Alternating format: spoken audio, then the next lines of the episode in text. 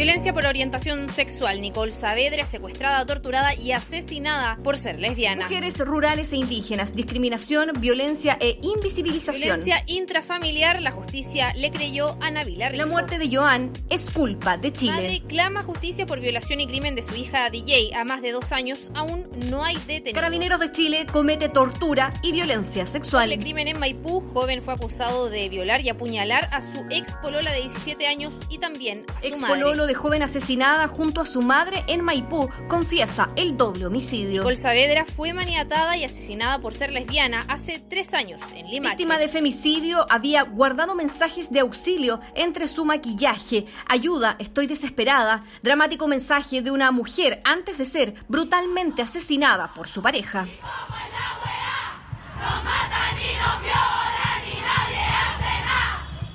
Esto es Poderosas, el retrato de mujeres maltratadas en las voces de diferentes rostros. Mi nombre es Camila Peralta Tank. Tengo 23 años y el día 7 de septiembre del año 2015 fui asesinada por mi ex conviviente, Kurt Westerhout Rivera, de 21 años. Comencé a tener una relación amorosa con Kurt en 2011. En febrero de ese año quedé embarazada de mi hija, a quien decidimos llamar Julieta. La relación que teníamos jamás fue buena, pero mantuve la esperanza de que la llegada de ella calmaría un poco las cosas. Tras su nacimiento, nos mudamos a una casa nueva en donde convivimos durante un año, hasta que mi mamá, consciente de la violencia que ejercía sobre nosotras, lo echó. Ese parecía ser el fin de una relación violenta. Kurt me pegaba cuando yo estaba embarazada. Mi hija siempre vivió bajo el marco de la violencia. Su padre nunca se hizo cargo de ella. Su responsabilidad paternal era nula y la ausencia era una conducta permanente. Jamás se acercó a Julieta de manera fraternal.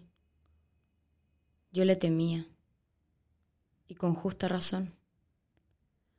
Con el tiempo conocí a otra persona y seguía temiendo.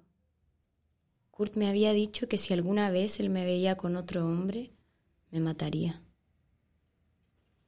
El día anterior, Kurt había estado en mi casa visitando a nuestra hija y habían pasado toda la tarde juntos.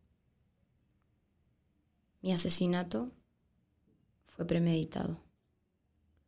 Él sabía que ese día lunes yo estaría sola. Él sabía lo que iba. Él se aprovechó de la presencia de mi hija, porque así yo tenía menos posibilidades de actuar. Me encontraba desprotegida. La mañana de ese día lunes, yo me encontraba junto a mi hija de tres años en la casa que compartíamos en Valparaíso. Cuando el reloj daba casi las once de la mañana, sentí el timbre. Al abrir la puerta, mi expareja, conviviente y padre de mi hija Kurt, estaba del otro lado, con ánimos de matarme.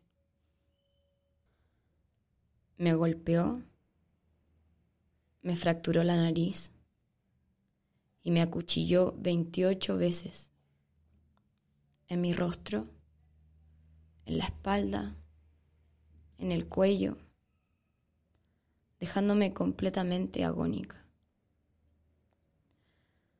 Tras este acto, que fue presenciado por mi hija, él se fue inmediatamente. Una vecina fue la que me encontró en la casa cerca de la escalera entre un charco de sangre. Ella entró a la casa a minutos de que él saliera corriendo de la escena del crimen. Yo estaba tirada en el suelo con muchas dificultades para respirar. Inmediatamente fue a buscar a mi hija. Ella estaba en el dormitorio que queda cerca de la cocina. La tomó en brazos, la cubrió con una toalla para que no me viera así se la llevó a la casa de al frente. Mi hija repetía una y otra vez, papá malo, sacó sangre a mamá, es brujo. Junto a mi mamá me llevaron al hospital Carlos Van Buren, donde fallecí, producto de un paro cardiorrespiratorio y las heridas cortopunzantes que tenía en mi cuerpo. Él me mató con ella viéndolo todo. Todo. Frente a los ojos de Julieta.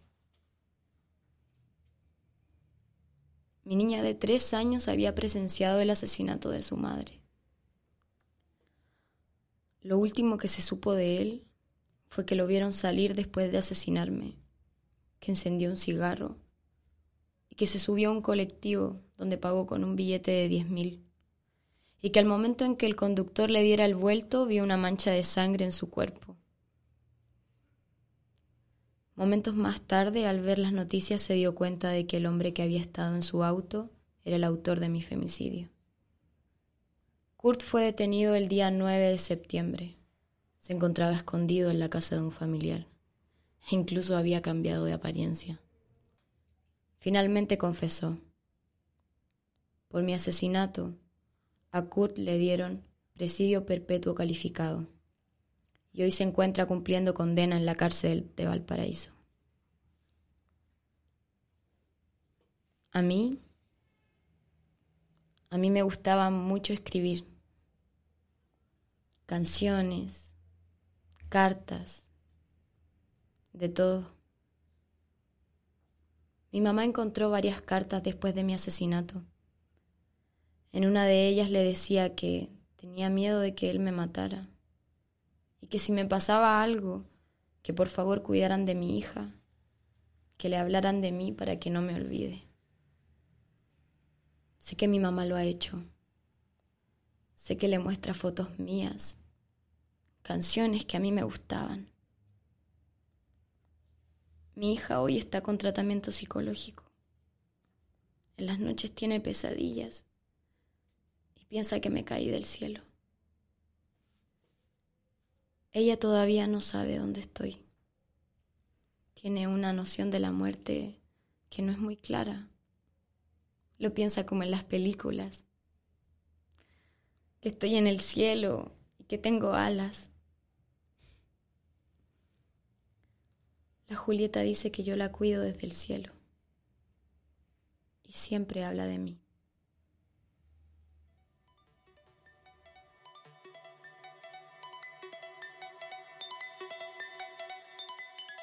Te lo cuento yo, Ignacia Uribe, porque Camila Peralta Tank ya no puede. Y hoy recordamos su historia.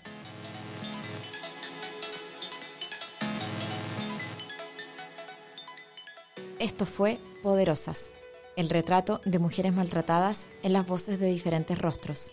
Este capítulo, correspondiente al especial Ausentes, conmemora a quienes ya no están para contar su historia en el marco del mes de la mujer y la lucha que vivimos a diario por la sobrevivencia en un mundo en donde se nos tortura, viola y mata.